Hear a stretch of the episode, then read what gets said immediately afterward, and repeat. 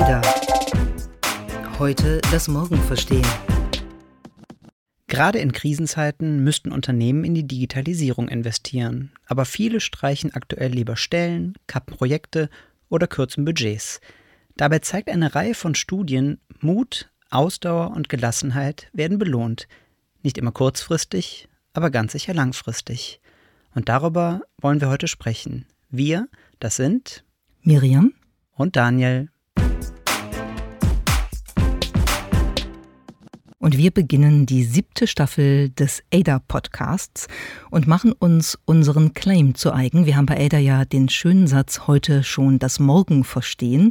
Und wir haben uns gedacht, wir möchten uns mal Gedanken darüber machen, wie man als Unternehmen, als Organisation sich heute schon auf das Morgen vorbereiten kann.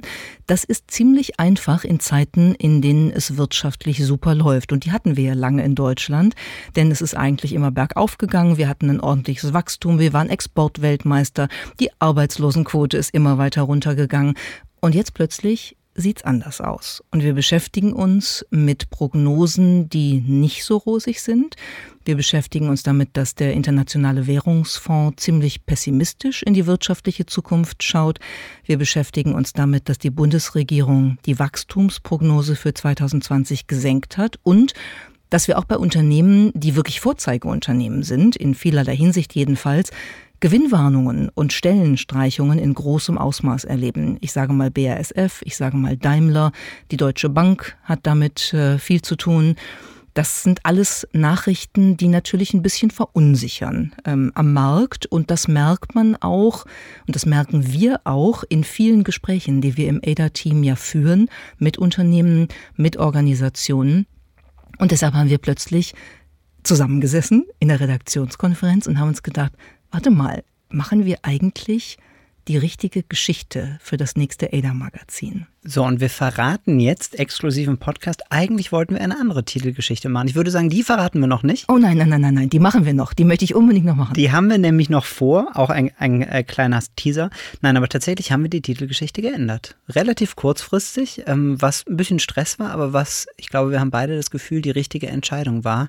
Denn wir stellen das in total vielen Gesprächen fest. In ganz vielen Unternehmen ist momentan so ein bisschen ambivalente Situation. Die meisten wissen eigentlich, dass sie weiter weiter in die Digitalisierung investieren müssten und in Zukunftsprojekte und in Innovationsprojekte.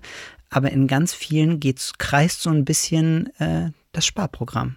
Das Sparprogramm, auch ein bisschen die Panik, hat man fast den Eindruck. Also es ist so, so ein so leichter Effekt auch von Perception is Reality. Also man nimmt so diese Prognosen wahr und spürt dann gleich, dass es, dass es schwierig wird. Und in manchen Bereichen wird es natürlich schwierig. Ich will das jetzt gar nicht falsch darstellen. Also wenn man sich den Maschinenbau anguckt, die haben ja wirklich eine deutliche, ähm, äh, deutlich rückläufigen Umsatz. Das sind so zweistellige Minusprozente, die da zum Teil zum Tragen kommen. Insofern muss man das schon ernst nehmen. Aber der Umgang mit der Frage, das hat uns dann interessiert, ist schon sehr unterschiedlich. Und man lernt ganz viel, wenn man in die Wissenschaft guckt, wenn man in aktuelle Studien reinschaut, wenn man in Studien reinschaut, die sich verschiedene äh, Wirtschaftskrisen mal genauer angeschaut haben und Investitionsverhalten und langfristiges Verhalten von Unternehmen angeschaut haben. Und da lernt man eigentlich vor allem, wie man es nicht machen darf. Genau, wir haben uns eine Reihe von Studien angesehen.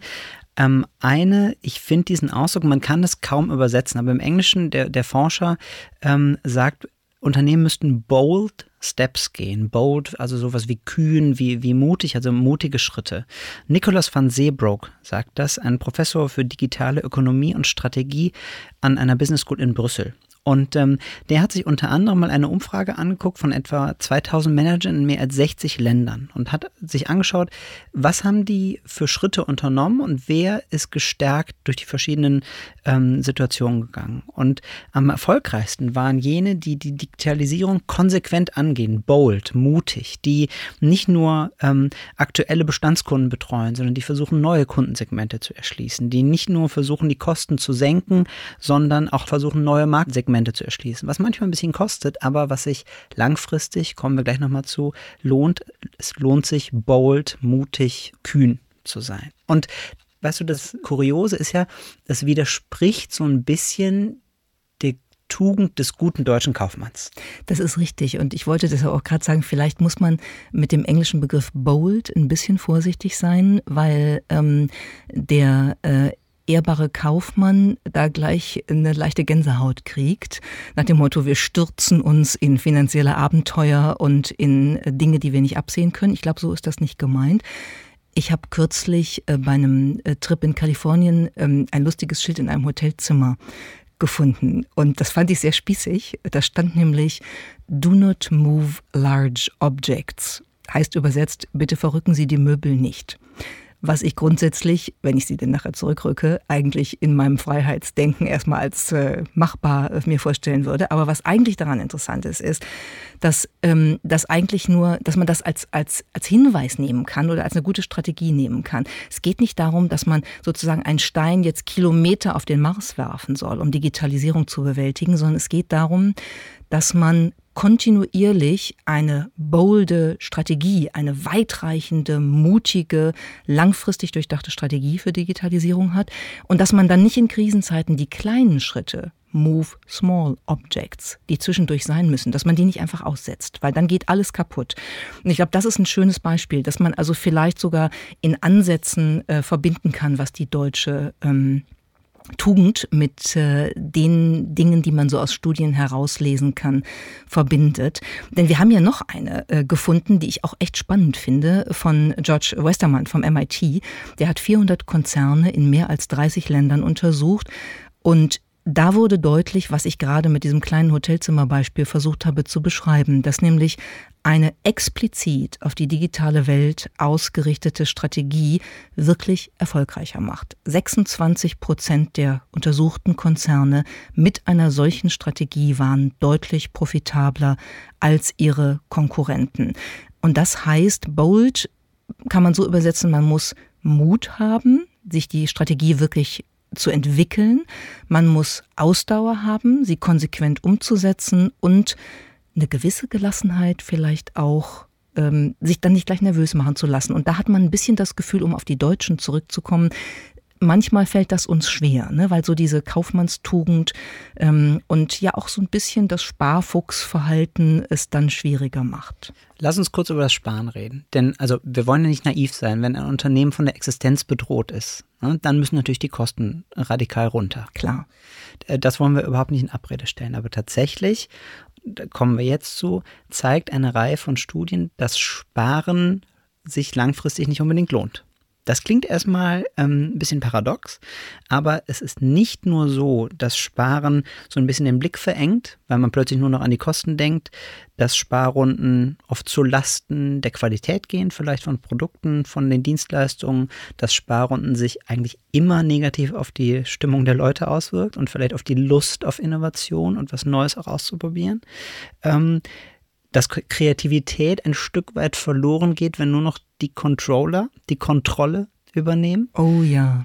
Ähm, das kennen wir ja auch. Ähm, sondern auch deswegen, weil es inzwischen empirische Hinweise darauf gibt, dass Sparen einem Unternehmen gar nicht unbedingt langfristig was bringt. Warum das so ist, darüber sprechen wir gleich nach einer kurzen Werbeunterbrechung. Diese Episode von Ada wird präsentiert von On. Probiert jetzt das neue Laufgefühl selbst aus und findet heraus, was einen On-Schuh ausmacht. On bietet allen Ada-Hörern und Hörerinnen einen exklusiven Testmonat an. 30 Tage lang dürft ihr die Schuhe oder Bekleidung zum Laufen, Rennen oder auch Reisen tragen, bevor ihr euch entscheidet, ob ihr sie behalten möchtet. Wie es funktioniert, geht einfach auf die Website www on-running.com slash ada und wählt euren Lieblingsschuh oder euer Lieblingskleidungsstück aus, das ihr 30 Tage lang testen könnt. Wenn ihr begeistert seid, dann könnt ihr eure Bestellung behalten. Wenn nicht, sendet sie einfach zurück und erhaltet die vollen Kosten zurück. Noch einmal besucht on-running.com slash ada, um die neuesten On-Schuhe und die neueste On-Laufbekleidung zu testen.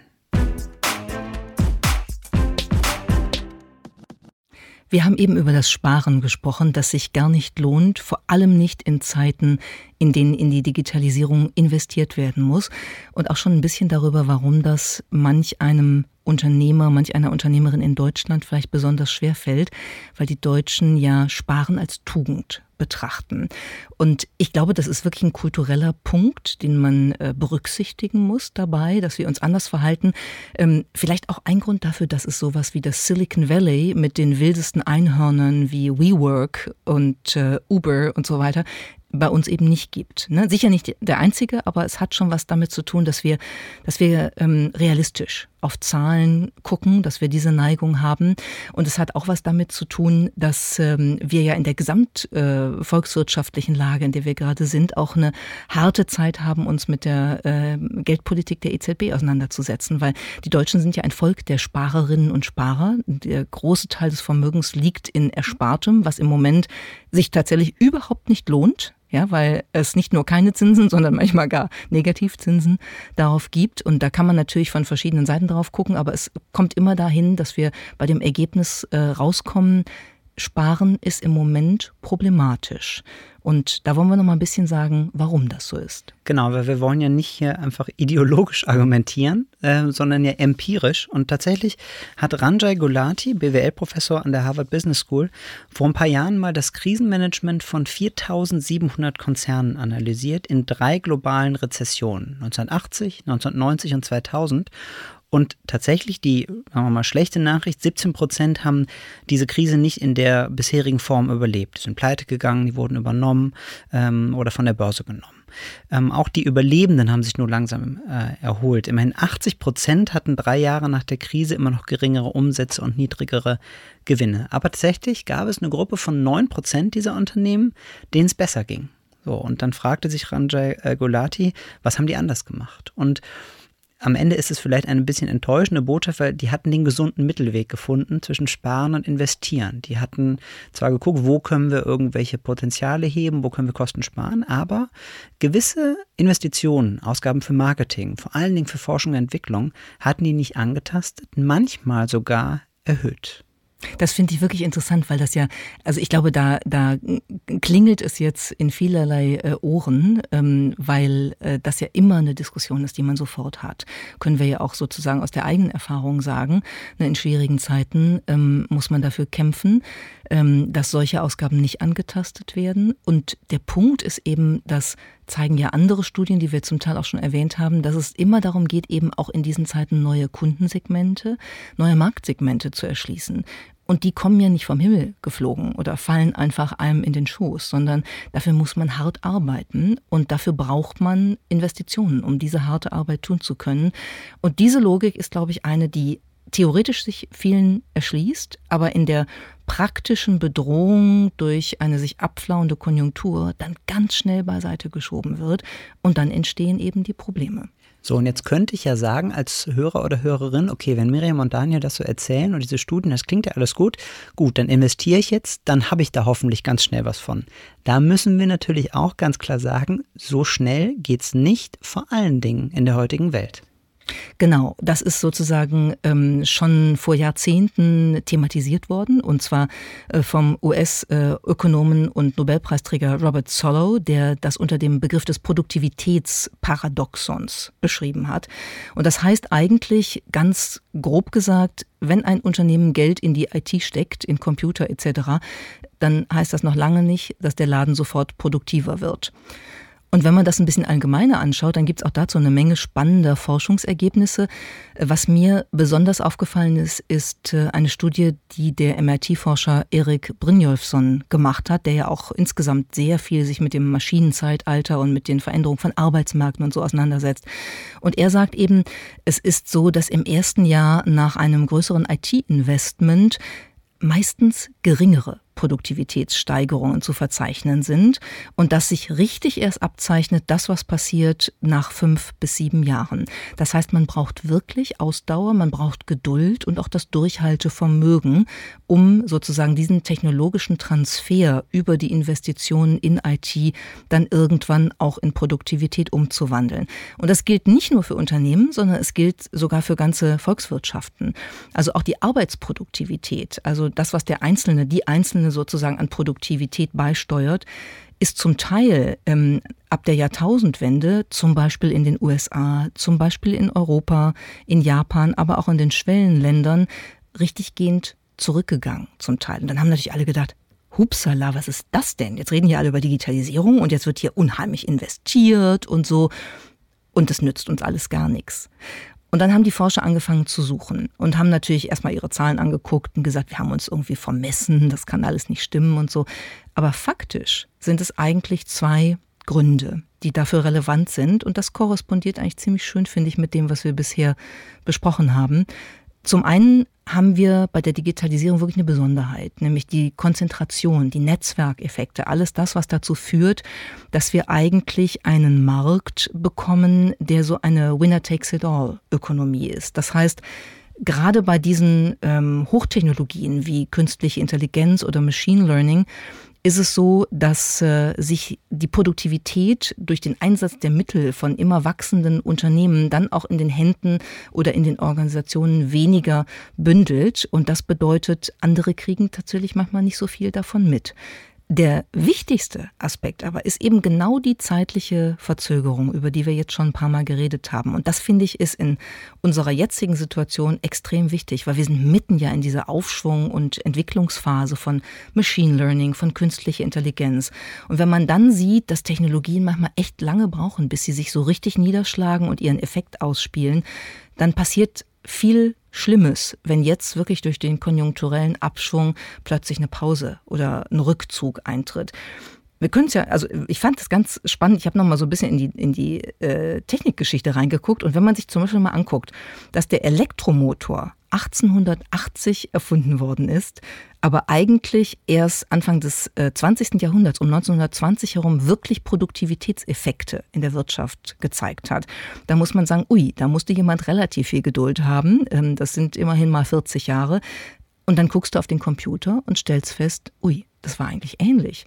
Der Computer hat auch etwa 30 Jahre gebraucht, bis der sich richtig mit den 80er Jahren dann in der Wirtschaft verankert hat und damit auch tatsächlich Schritt für Schritt Produktivitäts, positive Produktivitätsveränderungen bewirkt hat. Sind wir zu ungeduldig? Haben, oder anders gefragt, haben wir die Geduld verlernt? Also für die Hörerinnen und Hörer, die meinen Sermon sich jetzt angehört haben und noch nicht ausgestiegen sind, würde ich sagen, ihr habt Chancen. Ansonsten glaube ich, dass wir ein bisschen die Geduld verlernt haben, weil natürlich die digitale Zeit auch dazu beigetragen hat. Ne? Also wir haben ja alles instantmäßig heute äh, auf der Hand im Smartphone und wir erwarten ja, dass alles sofort funktioniert. Ähm, die Kommunikation ist schneller geworden, die Effekte, die man damit ähm, positiv oder negativ äh, erzeugen kann, sind schneller geworden, die Reaktionen werden schneller. Ist ein bisschen die Gefahr, dass wir in so ein ähm, Stimulus-Response-Modell reinkommen. Ne? Ich drücke einen Knopf und dann kommt was raus oder dann poppt was auf oder es verändert sich was. Und ich glaube, in komplexen Systemen, in komplexen Zusammenhängen, wie einer Volkswirtschaft, wie einem Unternehmen, ist es natürlich so nicht. Du kannst nicht auf den Knopf drücken. Du kannst auch nicht einen CEO austauschen und sagen, ab morgen ist der Aktienkurs wieder oben. Mag sein, dass der kurz hochgeht, aber dann geht er unter Umständen auch ganz wieder runter. Das sind ja, das sind ja Prozesse, die sich wirklich über Jahre abzeichnen. Nicht nur im digitalen, aber ganz besonders im digitalen. Und wir müssen die Geduld wieder erlernen, glaube ich. Stichwort, ähm, Stichwort Komplexität. Wir wollen ja mit der Geschichte, ähm, auf die wir die ganze Zeit ähm, rekurrieren, ähm, appellieren. Ähm, was wir beide ja, glaube ich, nicht mögen, ist dieses ständige Bashing der Manager, die angeblich ja alles falsch machen. Und ein Punkt, den ich bei der Recherche total interessant fand, ich glaube, an den denkt man vielleicht gar nicht, äh, so oft gar nicht, ist, dass Managerinnen und Manager letztendlich meistens auch nur Angestellte sind ähm, von den Eigentümern. Und dass wenn du besonders in schwierigen Zeiten diese Investitionsprojekte durchziehen willst, dann brauchst du das Backing der Eigentümer. Und besonders in in Anführungsstrichen in dem Mittelstand hast du, das haben wir bei der Recherche uns mehrere gesagt, hast du oft, sagen wir mal, komplexe Eigentümerstrukturen. Da gibt es dann Gesellschafter, das sind irgendwelche Erben, das sind teilweise Dutzende von Leuten, die vielleicht mit dem Unternehmen gar nichts zu tun haben und vielleicht auch eher aus, sagen wir mal, wirtschaftsfremden Kreisen kommen. Und die erwarten aber jedes Jahr eine Dividende. So. Mhm. Das heißt, du musst nicht nur dir eine kluge Strategie überlegen, sondern musst die auch rhetorisch auf deine Seite ziehen. Und ich glaube, da tut man vielleicht an dem einen oder anderen Manager auch manchmal ein bisschen Unrecht oder Managerin, ähm, Unrecht, weil die eben sich das Backing holen müssen. So, von den Eigentümern. Also auch da ein Stück weit, sagen wir mal, das Bewusstsein zu wecken, möchten wir ähm, auf Eigentümerseite.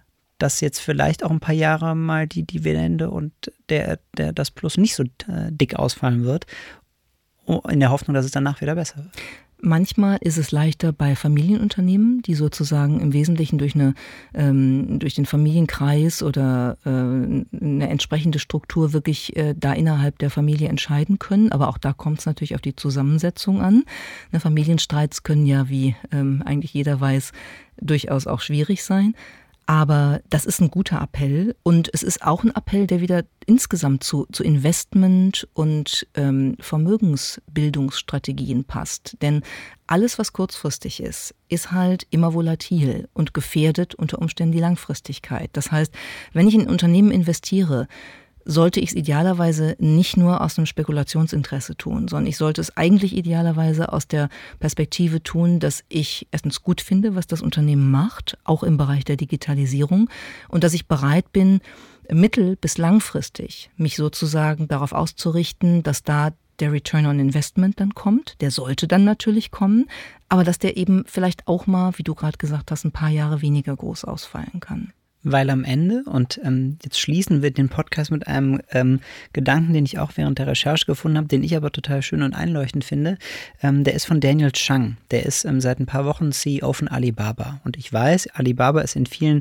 Bereichen überhaupt nicht vergleichbar, weil die ein ganz anderes Investitionsvolumen haben als viele äh, logischerweise deutsche Unternehmen. Aber der hat vor kurzem der Business Week in einem großen Stück so das erste Mal so ein bisschen Einblick in seine Denkweise gegeben. Und der hat gesagt, dass jedes Unternehmen einen Lebenszyklus hat.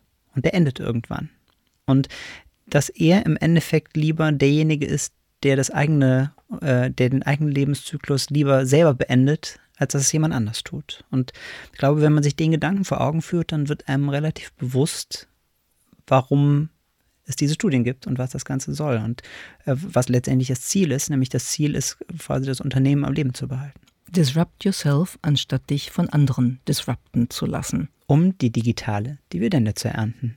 Das war ein kurzer Ausblick auf die Titelgeschichte unseres neuen ADA-Magazins. Ähm, das Magazin erscheint in zwei Wochen an jedem gut sortierten deutschen Kiosk und wir freuen uns, ähm, wenn ihr reinschaut. Das war der ADA-Podcast, heute das Morgen verstehen. Entwickelt wird unser Podcast von der gesamten ADA-Redaktion, einem Teil der Handelsblatt Media Group. Produziert werden unsere Folgen in Düsseldorf von unserem wunderbaren Tonmeister Julian Stephan. Wenn ihr unsere Arbeit unterstützen möchtet, dann könnt ihr das am besten, indem ihr unser ADA-Magazin abonniert und unserem Podcast bei iTunes 5 Sterne gebt. Mehr Informationen gibt's unter join-ada.com.